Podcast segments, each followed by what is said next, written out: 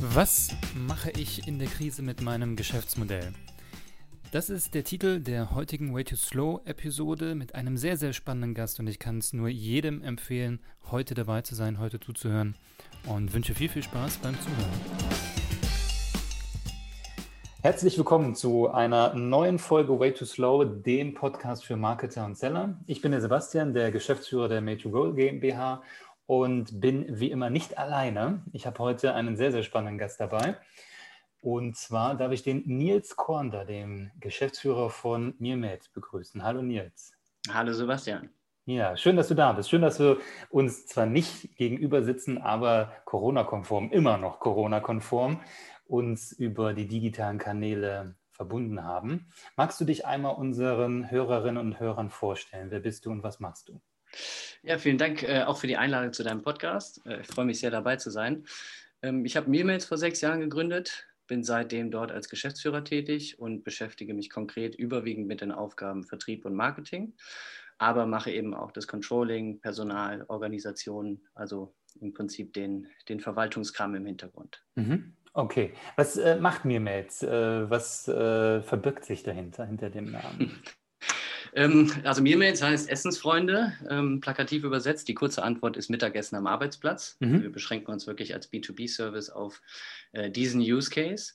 Ähm, wenn man so will, als On-Demand-Service, wie es auf mhm. Neudeutsch mhm. heißt. Aber äh, bevor ich hier meinen Sales-Pitch mache, ähm, will ich vielleicht auch den Zuhörerinnen und Zuhörern sagen, dass wir uns ja schon sehr lange kennen. Ja. Oder du Mealmates ja schon sehr lange kennst. Ja. Ähm, ich glaube, du hast Memet schon genutzt, als wir noch äh, ganz am Anfang die ersten eineinhalb Jahre als B2C-Service aufgetreten sind, äh, mhm. äh, damals ausschließlich in der Innenstadt von Köln.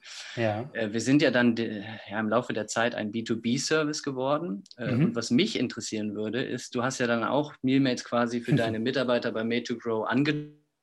Genau. Ich würde interessieren, wie du aus Kundensicht sagst, was wir quasi euch bieten. Ja, jetzt muss ich aufpassen, was ich sage, ne? ansonsten ist der Podcast ganz schnell vorbei. Ähm, ja, also die. Gut des äh, Königs, Nee, also ich, wir sind super zufrieden. Das kann ich auch nur von meinen Kollegen mitgeben. Die, ähm, die Mahlzeiten sind super zubereitet, frisch, ähm, machen auch einfach ein, also jeder, der das bestellt, macht einfach, äh, sagt am Ende, das ist ein super leckeres Essen, große Auswahl, gesundes Essen ähm, vegetarisch, aber auch wenn man mal ein bisschen äh, was Leckeres braucht, also nicht lecker ist jetzt, äh, was, was äh, ja, ein bisschen was, was für die Zunge, ja, ein bisschen was für die Seele, dann ist da auch mal, genau, was Deftigeres, dann äh, ist da auch mal äh, Pulled Pork Burger mit Krautsalat dabei. Ne? Da freut man sich immer. Bananenbrot ist immer gern gesehen. Nee, also wir sind da sehr, sehr zufrieden und die Bestellung ist super einfach über das Online-Tun und als ähm, Arbeitgeber habe ich natürlich auch ein Interesse daran, dass die Mitarbeiter äh, gut genährt sind und nicht immer nur die Currywurst Pommes von der Ecke holen. Ähm, und deswegen, äh, ja, rundum glücklich, würde ich sagen. Ja, Mensch, also das war ja schon die beste Vorstellung. Aber du, an der Currywurst, an der Currywurst kommt auch jeder Premium-Anbieter, zumindest im Rheinland, nicht vorbei. Ne? Das, das, also auch, das auch wir haben ja die Currywurst im Portfolio mit. Wollte ich gerade sagen, und das ist natürlich dann auch trotzdem immer noch ein kleiner Unterschied. Ja, das ist ja. auf jeden Fall ähm, etwas, was ähm, jeden zufriedenstellt. Äh, Bowls dabei, ja, das äh, ist auf jeden Fall auch super einfach, es kommt pünktlich. Mhm. Ähm, ja, ne, sind wir sehr glücklich. Die... Dem ist nichts hinzuzufügen. genau. Dann äh, herzlichen Dank, dass du dabei warst. Und ach nee, äh, das, das, Thema ist ja eigentlich äh, dann doch noch ein bisschen ausführlicher, weil ja, wir haben Corona, Pandemie, Homeoffice, Lockdown und all das, was ja auch im Grunde Geschäftsmodelle auf den äh, Kopf stellen kann, mhm. aber auch nicht muss. Ich habe jetzt letztens vielleicht auch als kleine Anekdote, habe ich einen kleinen Bericht gelesen äh, über ein, auch ein Start-up im Bereich erotische Stories für Frauen. Und die mhm. hatten vor Corona, das Nutzerverhalten war eher da am Wochenende, so Samstag, vor allen Dingen Sonntag. Und in der Pandemie im Homeoffice äh, steigt die Nutzung während der Mittagspause.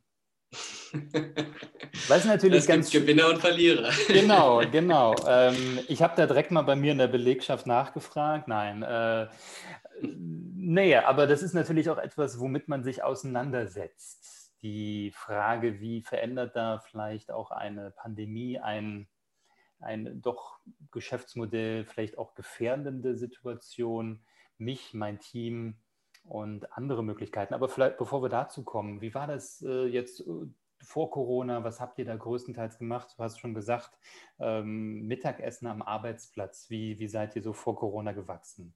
Wie, wie seid ihr da unterwegs gewesen? Ähm, also wir sind ähm, kein, kein Venture-backed äh, Startup, sondern wir mhm. wachsen, seit wir profitabel sind. Das ist seit Anfang 2018 der Fall aus eigenen Mitteln mhm. ähm, und sind äh, gewachsen über die typischen Kanäle, ähm, also durch Online-Marketing, mhm. sehr viel durch Direktansprache und schlussendlich auch über Empfehlungen unserer Kunden.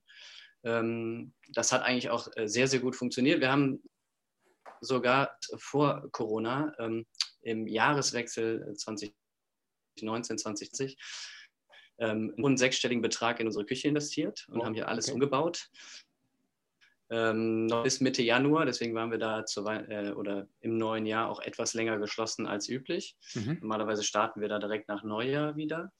Hatten dann so einen halben Januar hingelegt, noch da den letzten Feinschliff erledigt, äh, hatten auch einen fantastischen Februar und äh, dann kam eben Corona. Ach, also ähm, für uns auch echt äh, vom Timing her total beschissen, wenn ich das in deinem Podcast ja. so sagen darf. Darfst du. Ähm, aber ich glaube, so geht es vielen Unternehmern. Ich habe jetzt ja. ähm, äh, gestern äh, bei LinkedIn gesehen, dass Swarm aufhört. Äh, auch oh, ein tolles okay. Äh, Startup aus Köln, ähm, wo ich die Gründer kenne. Die haben mhm. im Prinzip ähm, Protein aus Insekten gemacht. Mhm. Und in dem Bereich, ganz wichtiger Markt, ähm, Pionierarbeit geleistet und jetzt eben auch, die waren im Januar und Februar gelistet äh, in verschiedenen Supermarktketten bundesweit. Ja. Und dann kommt die Krise und alle kaufen Toilettenpapier. Also es gibt auch einfach sehr, sehr viele Menschen, die da ähm, oder sehr viele Unternehmer wurden, glaube ich, durch diese Pandemie richtig durchgeschüttet und auch ein großer Teil davon hat es vom Timing her ähm, echt hart getroffen. Ja, ja.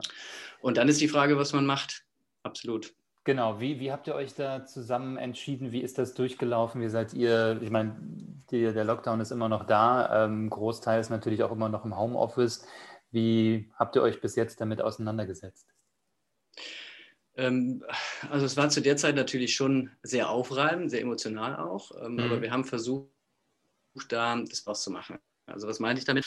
Wir hatten ziemlich genau fünf Jahre, also am 19. März 2015 haben wir das erste Essen verkauft und ziemlich genau mhm. fünf Jahre später waren wir das erste Mal zu.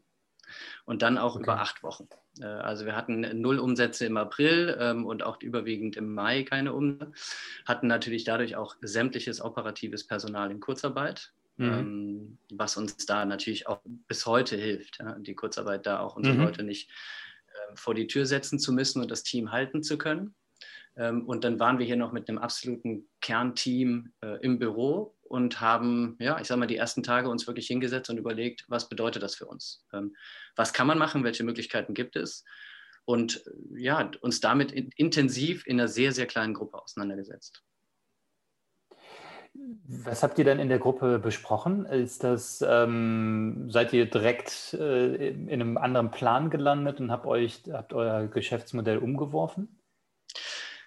Ähm, nee, tatsächlich nicht, sondern wir haben eigentlich das genaue Gegenteil gemacht. Äh, wir haben ähm, uns auf das, also schlussendlich, das kann ich jetzt im Nachhinein sagen, es war natürlich auch kein gerader Weg dorthin, ja. aber wir haben uns auf ähm, das konzentriert, was wir können, ähm, auf die Kernkompetenz, die wir aufgebaut haben mhm. und haben versucht, an Bereichen ähm, oder in Bereichen besser zu werden, die wir vorher mit operativem Geschäft vor uns hergetragen haben. Also wir haben, mhm. ich sag mal, um nochmal am Anfang anzufangen, als wir dann zu hatten im März, ähm, bin ich persönlich zum Beispiel auch in so eine leicht aktionistische Richtung tendiert und habe gesagt, wir müssen jetzt hier alles anders machen und ähm, äh, die Leute sind nicht mehr auf der Arbeit. Das heißt, um ja. mal so ein Beispiel zu nennen, wir hatten eben im Gespräch schon drüber gesprochen. Ich habe gesagt, wir stellen uns jetzt irgendwo auf, auf ähm, äh, irgendwelche Plätze in Köln und verkaufen unser Essen da an der Straße ab. Ja. Ähm, und das, das war jetzt zum Beispiel etwas, was man auch sehr, sehr schnell testen konnte, ob das mhm. irgendwie funktioniert. Das haben wir auch gemacht, mhm. um schnell zu merken, dass es also nicht funktioniert. Mhm. Ähm, Leute haben dann doch eher auf die Lieferdienste zurückgegriffen. Mhm. Ähm, wir hatten noch ein paar andere Ideen in der Richtung. Wir haben natürlich von unseren Kunden, ähm, mit denen wir auch in der Pause sehr viel in Kontakt standen, oftmals die Anfrage bekommen, ob wir deren Leute im Homeoffice beliefern können. Die meisten okay. unserer, unserer Kunden mhm. bezuschussen als Arbeitgeber das Essen. Ja. Und die Leute hatten natürlich auch Interesse, unser Essen bezuschusst im Homeoffice geliefert zu bekommen. Ja. Und da haben wir wirklich viel dran rumgedoktert, ob das irgendwie ja, wirtschaftlich machbar ist, mhm. ähm, sind aber leider zu dem Schluss gekommen, dass das eben nicht unsere Kernkompetenz ist. Es ja, hat okay. ja auch einen Grund, Verstehe. dass wir seinerzeit mal ein Endkundenservice waren am Anfang und dann der B2B-Service geworden sind. Ja. Ähm, das wäre quasi wieder zurück in die andere Richtung ja. gegangen, wo wir schon mal entschieden haben, dass wir das nicht so gut können wie andere. Ja. Ähm, und deswegen haben wir davon Abstand genommen und haben das nicht gemacht. Und ähm, was ich dann meine mit eben ähm, dass wir, oder ja, also dass wir dann eben nicht so aktionistisch sein wollten. Ähm, nach den ersten ein, zwei Wochen Schock haben wir uns eben hingesetzt und haben geschaut, dass wir die Projekte nach vorne bringen, die ja, ähm, uns immer so ein bisschen, ähm, wo uns immer die Zeit so gefehlt hat. Wir sind im SEO ja. deutlich besser geworden. Wir haben die, unser Rezepteportfolio, äh, die Standardisierung ordentlich vorangetrieben mhm. mit diesem kleinen Kernteam, die also noch hier waren. Wir haben uns im Marketing etwas rausgeputzt und neue mhm. Klamotten für unsere Fahrer besorgt. Und all diese Themen, die sonst so als Side-Projects dann oftmals eben auch liegen bleiben oder immer mhm. wieder verschoben werden von Weekly zu Weekly, von Monthly zu Monthly, die haben wir dann versucht umzusetzen, um da, wenn es wieder losgeht, ähm, ja, stärker rauszukommen ne? aus, dem, aus dem Schock. Ja, das finde ich tatsächlich sehr, sehr spannend, weil da ähm, gibt es auch, finde ich zumindest, sehr, sehr große Analogien zum Online-Marketing. Da redet man ja auch immer davon, in so gewissen ähm, Abständen etwas zu testen, etwas umzusetzen, etwas zu messen und dann eventuell wieder was anders zu machen, also Build, Measure, Learn. Ja, mhm. also ihr habt einfach euch mal irgendwo hingestellt, was verkauft, hat nicht funktioniert, ihr habt es gemessen, ihr habt euch nochmal intern abgesprochen und da natürlich dann auch die entsprechenden Schlüsse gezogen, auch wenn natürlich das Thema ja, Learn vielleicht eher auf die lange Bank geschoben ist, weil man nicht so viel messen kann, weil man nicht so viele Schlüsse vielleicht ziehen kann. Das Einzige, was man feststellt, ähm, dass man gerade nicht arbeiten kann, zumindest nicht so, wie man es vorher gemacht hat. Mhm. Ja, ja. Die, die andere Möglichkeit, die man natürlich auch durchführen hätte können, ist zu sagen, ja, okay, wir ähm, setzen uns auch nochmal mit der Zielgruppe auseinander ähm, was wollen die überhaupt? Ja, also wie sind die drauf? Die sind jetzt alle im Homeoffice, äh, wir können die nicht beliefern. Wie, wie seht ihr da ähm, die Zukunft? Habt ihr da irgendwelche ähm, nochmal Anpassungen oder sagt ihr, nee, wir bleiben auf jeden Fall da, indem wir, in dem Metier, in dem wir uns wohlfühlen? Ähm, ja, also wir haben schlussendlich entschieden, äh, da uns in dem Kreis zu bewegen, was wir können. Mhm. Ähm, und das ist eben ausschließlich Mittagessen am Arbeitsplatz. Mhm. Äh, also wir sind jetzt ähm, weg von irgendwelchen Ideen, auch Abendessen oder Frühstück anzubieten oder andere ähm, Kanäle zu suchen, wie wir unser Essen ähm, verkaufen können, eben nicht mhm. nur am Arbeitsplatz. Es gibt noch so ein paar Ideen, die wir haben, die wir auch nach wie vor verfolgen. Die mhm. sind aber noch nicht so ganz spruchreif. Okay. Und ähm, die Hauptzeit werden wir ähm, weiterhin dahingehend verwenden, besser zu werden in dem, was wir jetzt können. Weil ich glaube, also du fragtest ja auch quasi jetzt, wie die, wie die Welt dann ähm, vielleicht nach dem ganzen Spuk auch aussieht. Ja. Ähm, es gibt sicherlich Firmen, die einigermaßen ähnlich wie vor der Krise operieren werden, aber es gibt sehr, sehr viele Firmen, die ähm, auf Remote First oder auf Remote mhm. Only umsteigen werden. Mhm ich hatte ja eben schon gesagt, wir sprechen viel mit unseren Kunden. Wir hatten auch vor Corona viele Kunden aus der Tech-Branche. Mhm. Und die haben es natürlich relativ leicht, ihre Leute ins ja. Homeoffice zu schicken. Also jetzt auch nicht alle. Äh, manchmal gibt es da gewisse Infrastrukturen, die sind ähm, nicht so einfach zu replizieren zu Hause, aber die meisten konnten, konnten viele Leute oder einen großen Teil der Belegschaft recht kurzfristig nach Hause schicken. Ähm, und das ist uns natürlich ähm, sehr spontan weggebrochen. Ja. Das sind große Umsätze, die da bis heute auch fehlen und die auch nie wieder dahin zurückkommen werden, wo sie waren. Also generell werden sich, werden sich ähm, nicht mehr so viele Mitarbeiter in diesen großen Bürokomplexen treffen. Das ist, beschränkt sich auch nicht nur auf die Tech-Branche, das sieht man mhm. auch bei, bei den Versicherern. Ähm, wir sprechen jetzt auch mit anderen Unternehmen etwas weiter weg, die, äh, die im Produktionsbereich tätig sind, wo das auch der Fall sein wird. Also jetzt nicht in Bezug auf die Schichtmitarbeiter, aber mhm. in Bezug auf die Verwaltung daneben. Ähm, dem gegenüber stehen aber ähm, sehr viele Unternehmen, also ich sage mal diesen Umsatzverlusten, stehen ähm, sehr viele Unternehmen gegenüber, die vorher viel zu groß waren für unseren Service, für geliefertes mhm. Mittagessen am Arbeitsplatz. Ich sage mal, wenn man äh, 1000 Mitarbeiter irgendwo beschäftigt, dann ist ähm, sicherlich die Kantine on-site ein gangbarer Weg, der mhm. auch gut funktioniert, wo man auch viel in der Hand hat, um das Angebot anzupassen an die Bedürfnisse de, der Mitarbeiter. Ähm, wenn plötzlich nur noch 200 äh, an diesem Platz oder an diesem Standort arbeiten, dann lohnt sich das für die meisten Kantinenbetreiber nicht mehr. Okay, verstehe. Mhm. Und die meisten deutschen Kantinen werden eben extern von Kantinentreibern ähm, äh, betrieben mhm. äh, und nicht vom eigenen Personal. Und dann gibt es auf einmal Probleme. ja, weil ja. entweder die Qualität abnimmt oder ähm, die ähm, Betreiber den Vertrag nicht mehr so lange, äh, nicht mehr so erfüllen können, wie sie sollten oder auch nicht mehr fortführen wollen. Mhm. Und dann rutschen diese Unternehmen natürlich plötzlich in unsere Zielgruppe, wo geliefertes Essen ähm, ja dann Sinn macht. Ja, also ich würde ja. ungern tausend einzelne Portionen äh, Mittagessen irgendwo hinliefern. Da gibt es einfach andere Lösungen, die besser passen. Ja. Äh, wenn das nur noch ähm, 80 Leute sind und dann auch irgendwie keinen Tag die gleichen, äh, dann macht sich ja Sinn, so einen flexiblen Service zu haben. Mhm. Also das ist natürlich auch eine sehr, sehr spannende Entwicklung, wenn man äh, die ganzen Modelle, die ja auch jetzt durch die Medien geistern, äh, vielleicht vollkommen im Büro, Teilzeit oder überwiegend im Homeoffice, ähm, da gibt es natürlich dann auch die Zielgruppe, die dann dadurch für euch wieder spannend wird, ja, die sich verkleinern und äh, in euer Blickfeld rutschen. Wie macht ihr die dann aus? Gibt es da äh, irgendwelche Mittel oder Wege, wo ihr sagt, okay, ja, wir ähm, haben die jetzt herausrecherchiert oder so? Ähm, also klar, man kann natürlich schauen, wo es irgendwo Insolvenzen gibt äh, im, im Kantinenumfeld oder wo mhm. ähm, es gibt ja verschiedene Plattformen, die man ähm, online durchforsten kann, wo man schaut, ne, hin und wieder findet man Hinweise darauf, dass irgendwelche mhm. Kantinen geschlossen sind.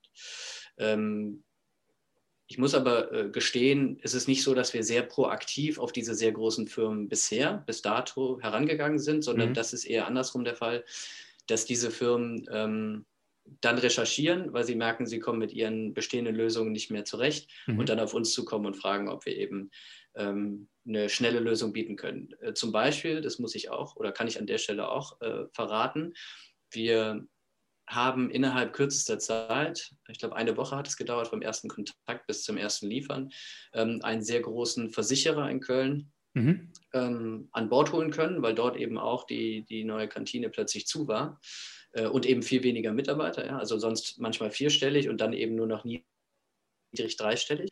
Ähm, mhm. Und da haben wir dann einfach innerhalb kürzester Zeit ähm, äh, das, das aufgesetzt und liefern auch heute das Essen noch aus, als Interimslösung. Okay. Also das heißt, den Umsatz verlieren wir irgendwann wieder. Ja. Ähm, aber da ist es schon so gewesen, dass die ganz konkret auf uns zugekommen sind. Okay. Äh, und in meinen Versuchen danach zu schauen, ob ich in der ähnlichen Branche oder eben anderswo ähm, große Firmen kontaktieren kann, das war jetzt nicht so von Erfolg gekrönt. Ich glaube, da muss, ähm, da muss es irgendwo im, im, großen Unternehmen auch Klick machen, mhm. ähm, um so einem Unternehmen wie uns dann das Vertrauen zu schenken.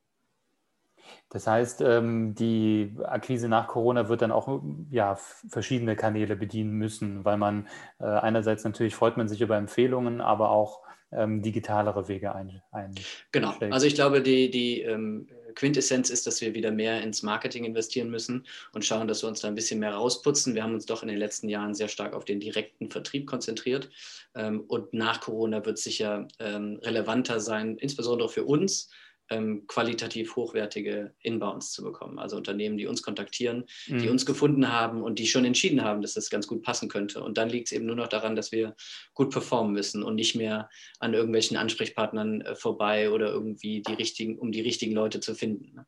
Ja, das ähm, ist auch eine, eine, eine Disziplin, die wir natürlich mit unseren Kunden immer mal wieder versuchen zu üben. Ähm, inwiefern man äh, unterschiedliche Lead-Qualitäten, man spricht da auch äh, in manchen Tools von Marketing Qualified Leads, Sales mhm. Qualified Leads. Ja, also wie reif sind die schon? Machen die sich erstmal Gedanken, wie sie ein Problem lösen oder sind sie schon ähm, aktiv auf der Suche nach einer Lösung und schauen sich unterschiedliche Dienstleister, Toolanbieter oder sowas an. Und wenn man die natürlich bekommt, die dann schon aktiv nach einer Lösung suchen, ist das natürlich super äh, spannend, gerade da aber die richtigen Keywords für Google Ads, SEO oder so herauszufinden, ist natürlich durchaus schwierig. Wir haben gerade im Vorgespräch auch schon über LinkedIn gesprochen. Ähm, wie, wie sind da deine oder eure Erfahrungen mit LinkedIn zu arbeiten? Äh, neu. also ähm, genau, das machen wir eben auch seit Ende letzten Jahres ähm, mhm. vermehrt. Äh, mhm. Ich, ich habe mein LinkedIn-Konto, glaube ich, mit der Unternehmensgründung in 2015 aufgesetzt, habe dann da ein bisschen, ähm, ja, war da nicht großartig engagiert und habe das mhm. auch jahrelang jetzt liegen lassen und es, um ehrlich zu sein, gar nicht so wiedererkannt. Ähm, mhm. Ich habe mich dann äh, zum Ende letzten Jahres da wieder dran gesetzt mhm. und geschaut, dass wir eben da, dass ich auch ein bisschen äh, engagierter dort auftrete und einfach mehr teile äh, von mhm. dem, was hier passiert. Und habe gemerkt, dass es ähm, was ich, was ich noch in Erinnerung hatte, war eher eine Plattform, wo es hauptsächlich um neue Jobs ging mhm. und eigentlich Leute so ihren, ihre Lebensläufe da hochgeladen haben. Heute merke ich, ähm, tummeln sich da doch sehr, sehr viele Entscheider und auch äh, einfach ja, Branchengrößen, die über verschiedene Themen diskutieren. Mhm. Die, die, Qualität der Beiträge finde ich, äh, also persönlich empfinde ich das als deutlich höher als jetzt auf anderen sozialen Medien. Ähm, und ich habe auch das Gefühl, dass da die echten Leute dahinter stecken. Ne? Also mhm. es da weniger äh, weniger Ghostwriter gibt oder wie man das nennt, wenn irgendwelche anderen Leute mein Profil da bedienen. Ja. Ähm, und ich muss sagen, also für uns ist das, glaube ich, ein extrem wertvolles Tool, äh, auch für die Zukunft und für die Zeit nach Corona, um zum Beispiel mit dem, mit dem Telefonvertrieb einfach ähm, da zu konkurrieren bei uns. Ne? Ich glaube, dass, ähm, äh, dass man über LinkedIn, wie ich eben schon gesagt habe, die Möglichkeit äh, zum Beispiel hat, ähm, direkt die richtigen Entscheider und Ansprechpartner nicht nur zu recherchieren, sondern auch zu kontaktieren. Und du hast auch einen Profi-Tipp, wie man ähm, automatisch und vielleicht nicht ganz so relevante Anfragen von persönlichen und vielleicht relevanteren Anfragen äh, ausfiltern kann. Das ist dein ähm, Tipp.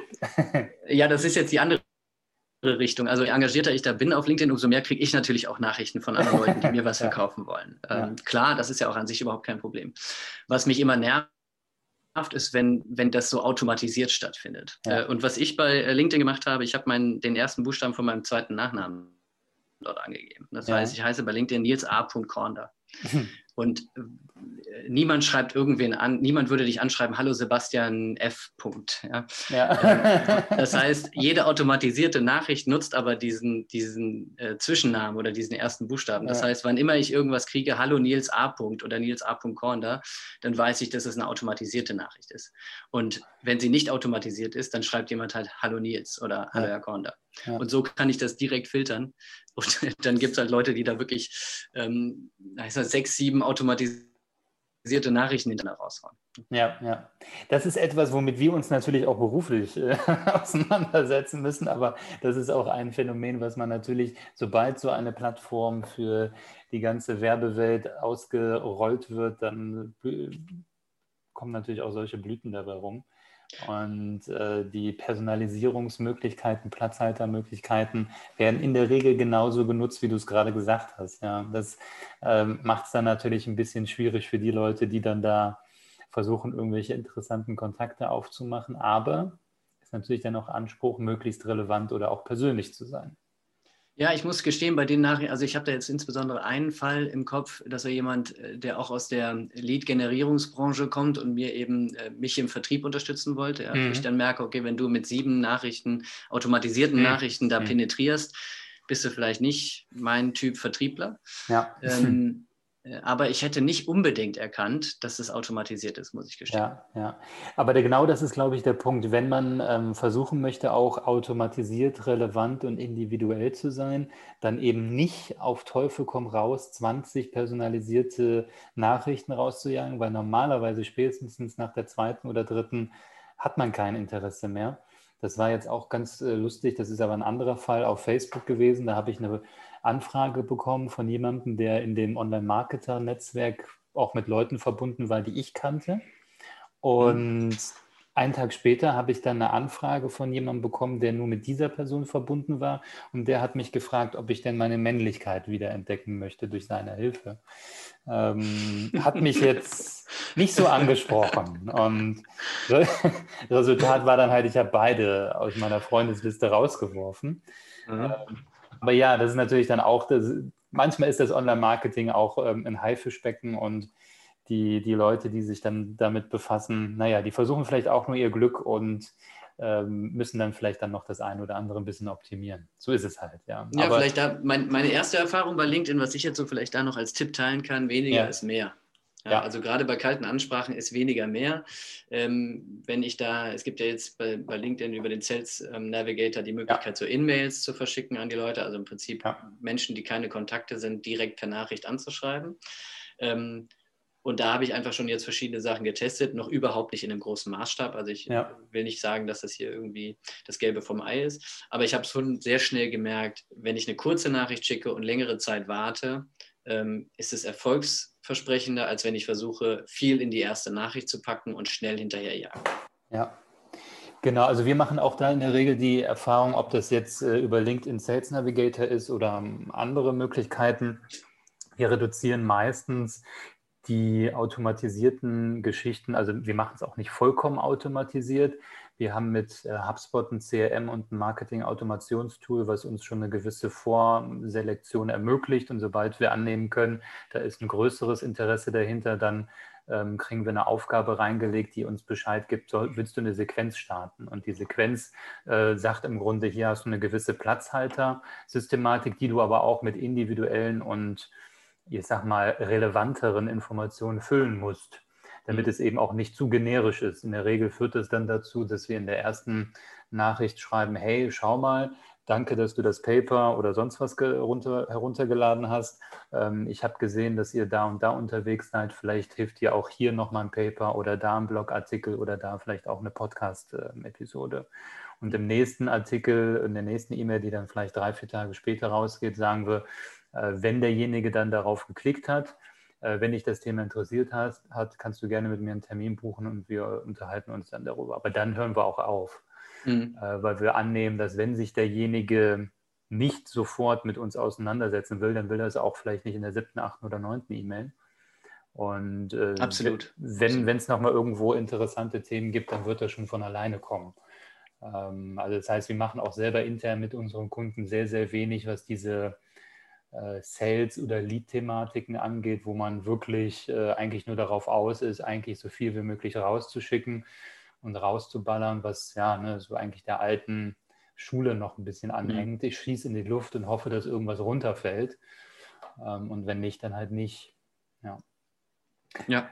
Zum äh, Thema ähm, Risiko, Krise, Geschäftsmodelle, was sind denn so die äh, Key Takeaways, die ähm, Punkte, wo du sagen würdest, das äh, kann ich auf jeden Fall empfehlen oder so haben wir es gemacht, so könnte man es vielleicht auch für andere an, an, anwenden?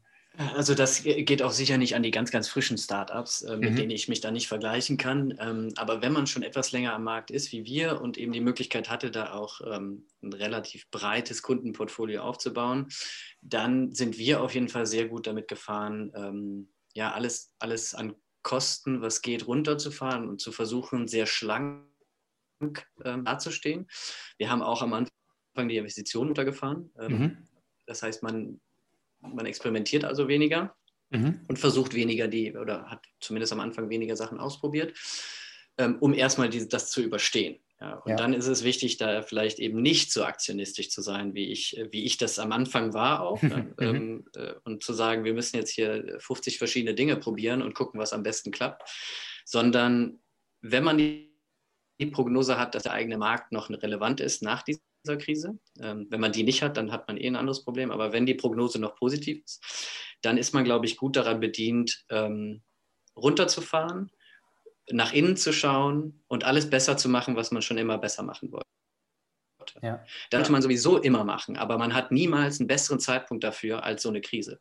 Ja. Wo plötzlich, also für uns natürlich ganz exemplarisch, Tagesgeschäft einfach stehen blieb. Und das Tagesgeschäft nimmt halt einfach, ich würde mal sagen, in Summe 80 Prozent der gesamten Ressourcen von jetzt ein. Mhm. Die waren plötzlich frei. Also viele natürlich in der Produktion, die wir dann auch in Kurzarbeit zu Hause gelassen haben, die können uns jetzt vielleicht da strategisch nicht so äh, weiterhelfen. Mhm. Ähm, aber plötzlich waren wir auch in der Geschäftsführung und generell im Büro überhaupt nicht mehr mit dem Tagesgeschäft konfrontiert. Und das hat natürlich enorme Ressourcen bereitgestellt, um äh, an diesen Punkten nach vorne zu kommen. Und das würde ich einfach auch jedem empfehlen, zu schauen, der dann alles besser macht, was man irgendwie schon immer besser machen wollte und vorher keine Zeit zu hatte. Ja. Finde ich auf jeden Fall sehr, sehr spannend. Ähm, und ähm, ja, ich bedanke mich auf jeden Fall für die ganzen Insights. Ähm, ich bewundere das auch so ein bisschen, dass man darüber auch dann, ich sage mal, immer noch in der Krise, immer noch in einer nicht ganz einfachen Situation so bereitwillig dann dazu auch Auskunft gibt. Ähm, wir bleiben auf jeden Fall, das kann ich dir versprechen, treuer Kunde, solange äh, wir alle können. Ähm, das ist auf jeden Fall etwas, was ich da draußen auch nur empfehlen kann und möchte. Jeder, der das Thema äh, gesundes Essen am Arbeitsplatz, ähm, für den das wichtig ist und der das gerne auch anbieten möchte, ähm, gerne auch sich an mich wenden oder an den Nils. Da stellen wir auch gerne den Kontakt her. Ähm, ja, Nils, vielen Dank für deine Zeit. Und ich wünsche dir und deinem Team auf jeden Fall alles Gute für 2021 und darüber hinaus. Sebastian, vielen Dank für deine Einladung. Es war mir eine bitte, Freude, bitte. dabei zu sein. Und ähm, klar, gerne teile ich da äh, unsere Erfahrung und ähm, freue mich auch immer, da in den Austausch zu gehen. Und das gebe ich zurück. Ich wünsche auch euch äh, mit Made to Grow ähm, alles, alles Gute für dieses Jahr. Wir werden sicher noch hin und wieder in Kontakt kommen. Das machen wir so. Mach's gut, lieber Nils. Und tschüss, Sebastian.